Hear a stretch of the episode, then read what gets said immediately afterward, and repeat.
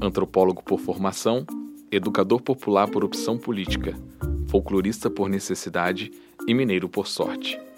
Sebastião Rocha, seu apelido, mais conhecido como Tião Rocha, educador, antropólogo e folclorista brasileiro.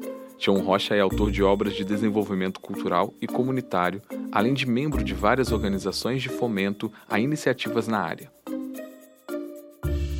fundador e presidente do Centro Popular de Cultura e Desenvolvimento, organização não governamental sem fins lucrativos, criada em 1984 em Belo Horizonte, Minas Gerais, que trabalha com educação popular e com desenvolvimento comunitário a partir da cultura.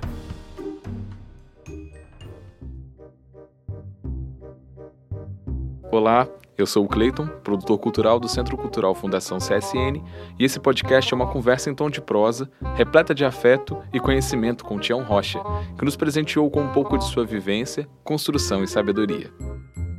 Dos dias 11 a 14 de março, aconteceu o terceiro Encontro Nacional de Educadores do Projeto Garoto Cidadão da Fundação CSN.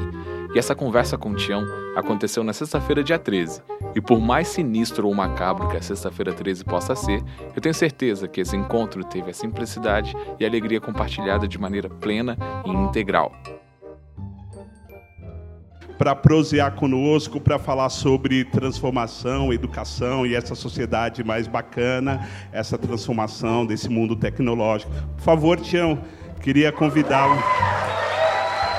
Esse é o Helder, supervisor cultural e pedagógico do Projeto Garoto Cidadão da Fundação CSN.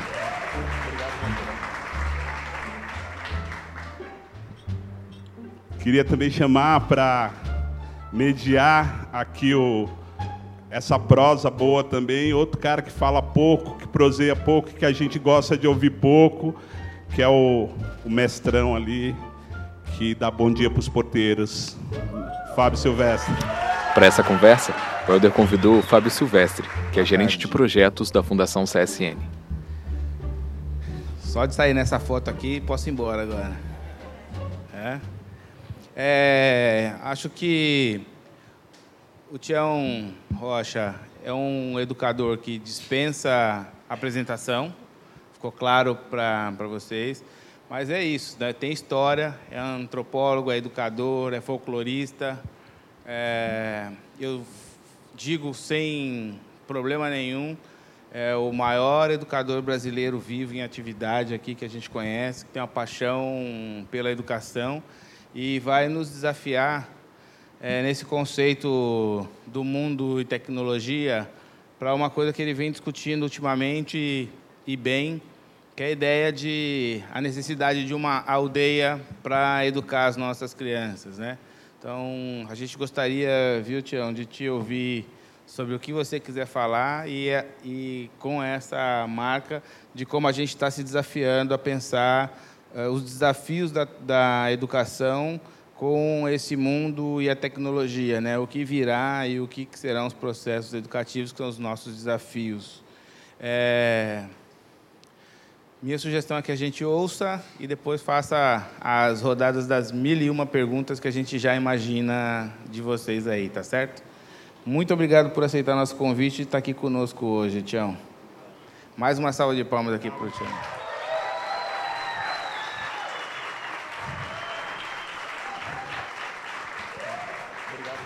Boa tarde. Bom, eu fico muitíssimo grato pelo convite, mas mais do que pelo convite, pela recepção, pelo carinho, pelos abraços, pelos afetos, pelos cafunés, pelas palavras gentis. É, fico até muito sem graça, porque não, acho que eu não sou merecedor delas e não estou fazendo nada mais do que das coisas que me dão muito prazer de fazer na vida. Então, mas é um prazer estar aqui e conhecê-los, né? e ouvir as histórias de vocês, conhecer um pouco mais e, e aprender. Eu gostaria que fosse uma conversa, né?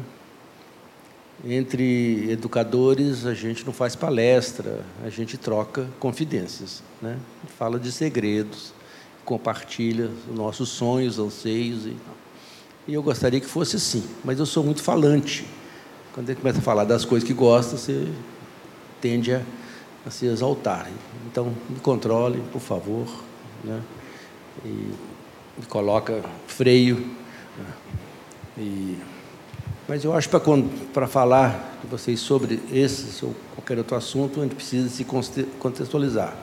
Né? Quem sou eu, da onde que eu vim e para onde que eu estou indo e qual a trajetória que eu optei. Primeiro, todo mundo já sabe, né? está muito claro que meu nome é Tião Rocha, portanto o apelido é Sebastião. Ninguém me chama pelo apelido, vocês fazem favor de não me chamar também. Né? O moço lá do hotel falou assim, mas é Tião Rocha mesmo? Eu falei, é. Mas não é Sebastião, não. Eu falei, isso é apelido. Ele não entendeu até agora, mas deixou lá. Como é que ele vai registrar lá na portaria? Eu falei, mas o CPF você pode botar que ele resolve a vida. Enfim. Mas eu sou antropólogo por formação acadêmica, sou educador popular por opção política, sou folclorista por necessidade, sou mineiro por sorte e sou atleticano por sina. Todo mundo tem um defeito grave na vida, eu tenho vários deles, são deles, mas que eu tenho muito orgulho, pelo menos nos últimos tempos eu estou muito orgulhoso né, do meu time, que está uma vergonha. Mas, mas mais do que isso, eu sou idealizador e me dedico a minha vida a uma instituição que chama-se Centro Popular de Cultura e Desenvolvimento, CPCD, que tem esse nome grande, mas na realidade é uma instituição de aprendizagem, né? que tem 36 anos de existência e que se dedica única, exclusivamente a aprender. Enquanto houver motivo para aprender, nós temos razão de existir. O dia que a gente achar que não tem nada mais para aprender, nós vamos fechar as portas e mudar de ramo. Provavelmente isso não vai acontecer nunca. E o CPCD surgiu e foi dito, transformado em alguém que chama-se ONG, uma organização não governamental né, da sociedade civil, mas não foi para trabalhar com crianças, jovens, comunidades periféricas, fazer assistência social, nada disso. Surgiu para resolver os meus problemas, que não eram poucos porque eu fui professor durante a minha vida. Durante muitos anos, e dei muita aula em todos os níveis. No ginásio, depois no segundo grau, no colegial, depois no terceiro grau, na graduação, no mestrado, no doutorado, no pós-doctor. Eu dei muita aula. E um belo dia, eu era professor na Universidade Federal de Ouro Preto. Eu tive uma coisa que eu costumo ter ao longo da minha vida, os americanos chamam de clarão. Né? Clarão chama nós, mineiros, os americanos chamam de insight, desculpa. É, os insights, esses são os clarões nossos. Né? E eu tive um dos clarões. Um dia eu cheguei na universidade e falei: chega, a partir de hoje eu não quero ser mais professor. O que aconteceu? Aconteceu que a partir de hoje eu quero ser educador. Ah, mas é a mesma coisa, Tião. Professor e educador são sinônimos. Né? Ganho o mesmo salário, a mesma coisa, a mesma merreca. Mas, eu falei, são coisas diferentes. Qual a diferença? A diferença é que o professor é aquele que ensina e o educador é aquele que aprende. E eu acho que eu estou passando a hora de sair desse lugar, que é o lugar da ensinagem, e ir para a aprendizagem. Não é por nada não, mas essa universidade podia fazer a mesma coisa. Né? Nós estamos aqui fechados entre as quatro paredes, o único assunto que eu escuto aqui é eu te cito, tu me citas. No final do ano vai sair mais uma tese, e que ninguém lê, porque a gente não aguenta ler as teses que nós escrevemos para nós mesmos. Eu comecei a falar disso no departamento, no colegiado, na congregação, na reitoria, no conselho, e eu percebi que incomodava muito as pessoas. Um dia caiu a ficha, né? que aquele assunto incomodava, que eu estava no lugar errado. Né? Eu percebi que a universidade ela queria professores, ela não queria aprender, ela queria ensinar. Então eu percebi que eu estava no lugar errado. Aí eu fui ao departamento pessoal e falei para o chefe do departamento que eu queria sair. Ele falou, mas não pode ser um professor de uma universidade federal, concursado, estável. Né? Ninguém nunca pediu demissão daqui. Eu falei, mas companheiro, como é que a gente faz para sair daqui então? Ele falou, só com o pé na cova. Eu falei, antes, antes não tem nenhum formulário para te mandar para o MEC. Eu falei, isso é uma questão de formulário, a gente vai assinar aqui agora. Foi um prazer conhecê-los, foi bom enquanto durou. Fui. Isso tem 38 anos. Vocês não eram nascidos ainda. Né? E aí eu ia construir um novo caminho. Eu não era mais um menino, né? Eu já, já tinha idade, já tinha uma trajetória, já tinha um bocado de aniversários já cumpridos. E aí por sugestão de amigos, eles resolveram, olha, cria uma instituição para você, um guarda-chuva, para cobrir as suas ideias. E aí eu resolvi criar essa instituição que tem esse nome, Centro Popular de Cultura e Desenvolvimento, mas na realidade era uma instituição minha para resolver os meus problemas e que tinha a função de aprender. Existe para aprender e assim nós fazemos. Né? Hoje não sou eu sozinho, há um bando de gente que carrega esse guarda-chuva, essa sombrinha, né? essa cobertura e que a gente vai levando essa busca incessante pelo aprendizado. É uma trajetória longa, que foi, começou lá em Curvelo, Minas Gerais, né? que é uma cidade importante no nosso universo, porque o Guimarães Rosa escreveu um texto dizendo que Curvelo é a cidade capital da minha literatura. Como eu sou um apaixonado pela obra de Guimarães Rosa, eu resolvi morar na capital rosiana, do estado rosiano, e fui para Curvelo, com a entrada do sertão das Minas Gerais, uma cidade de, na época, sei lá, 50 mil habitantes, 60 mil habitantes no máximo, e fui atrás dos personagens do Guimarães Rosa, não os encontrei? Né? mas eu permaneci, porque que eu mais encontrava naquela região era criança, menino, uma meninada danada. Né? Para onde eu andava, eu via aquela meninada, zona rural, na periferia e tal. Né? E eu falava assim, gente, da onde é que sai tanto menino aqui nesse sertão? Eles falavam, menino sai da onde sai menino, né? Ninguém inventou outro método, não, só existe um jeito. Eu falei, mas aqui tem demais. Eles falaram, bom, aí é por causa do piqui.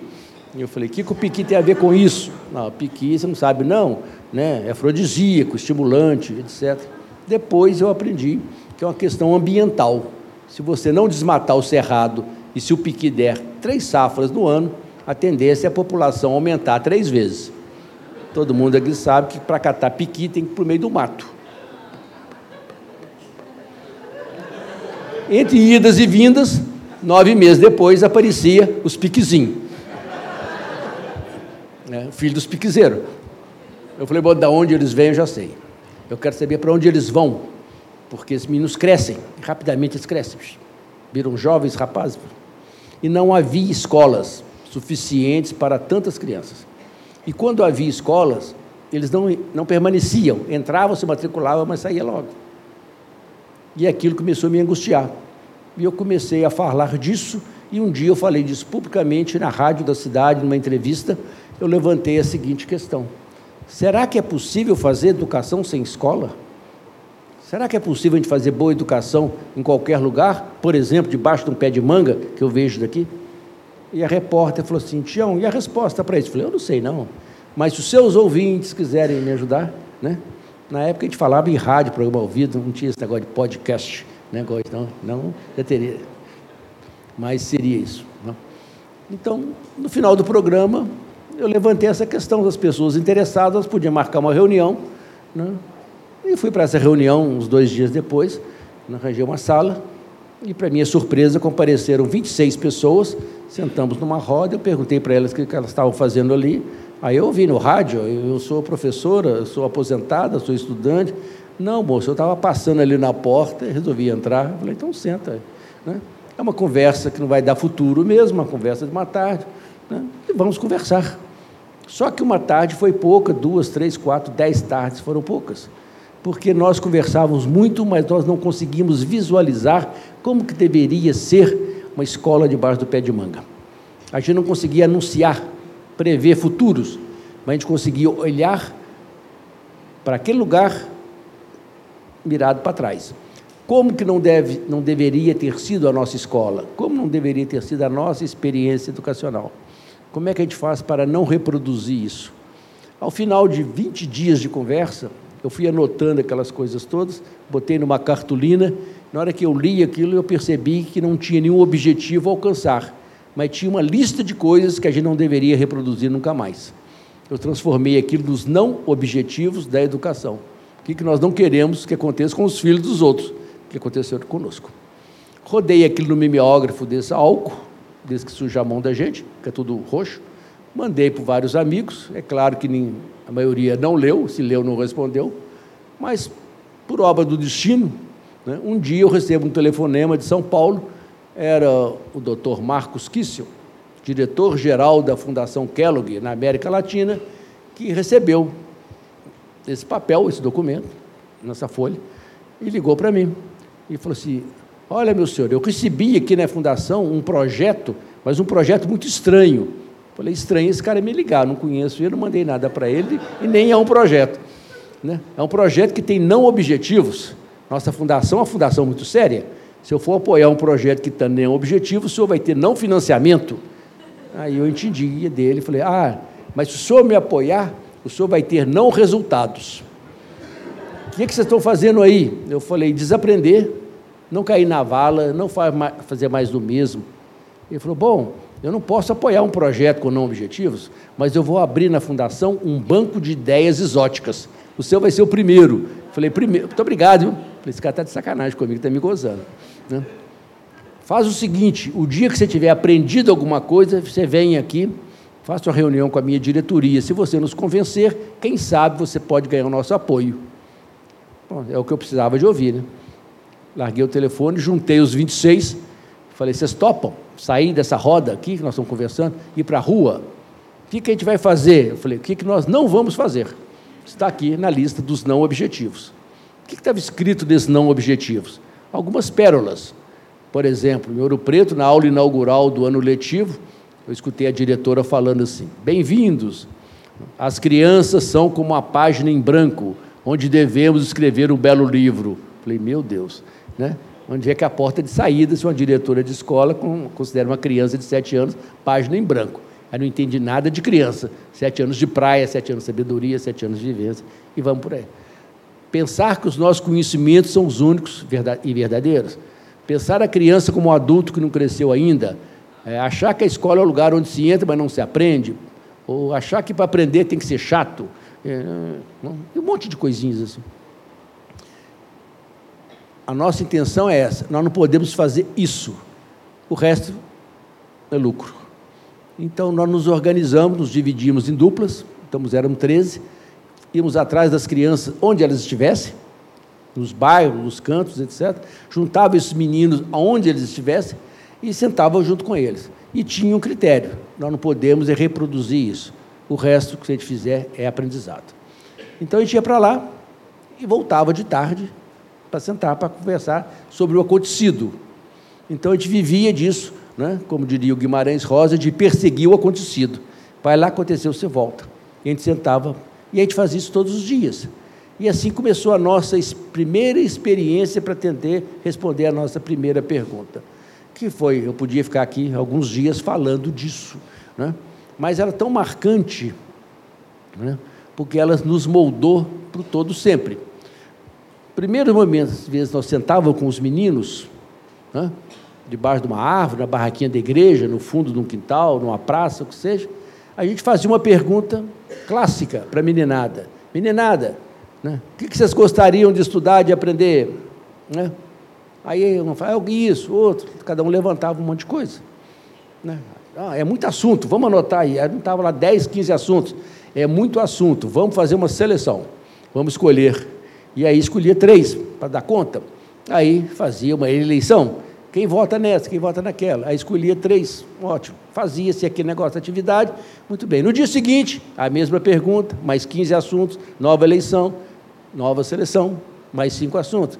No final da semana, a gente já juntamos a nossa equipe, falava assim, e os meninos? Ah, está saindo menino.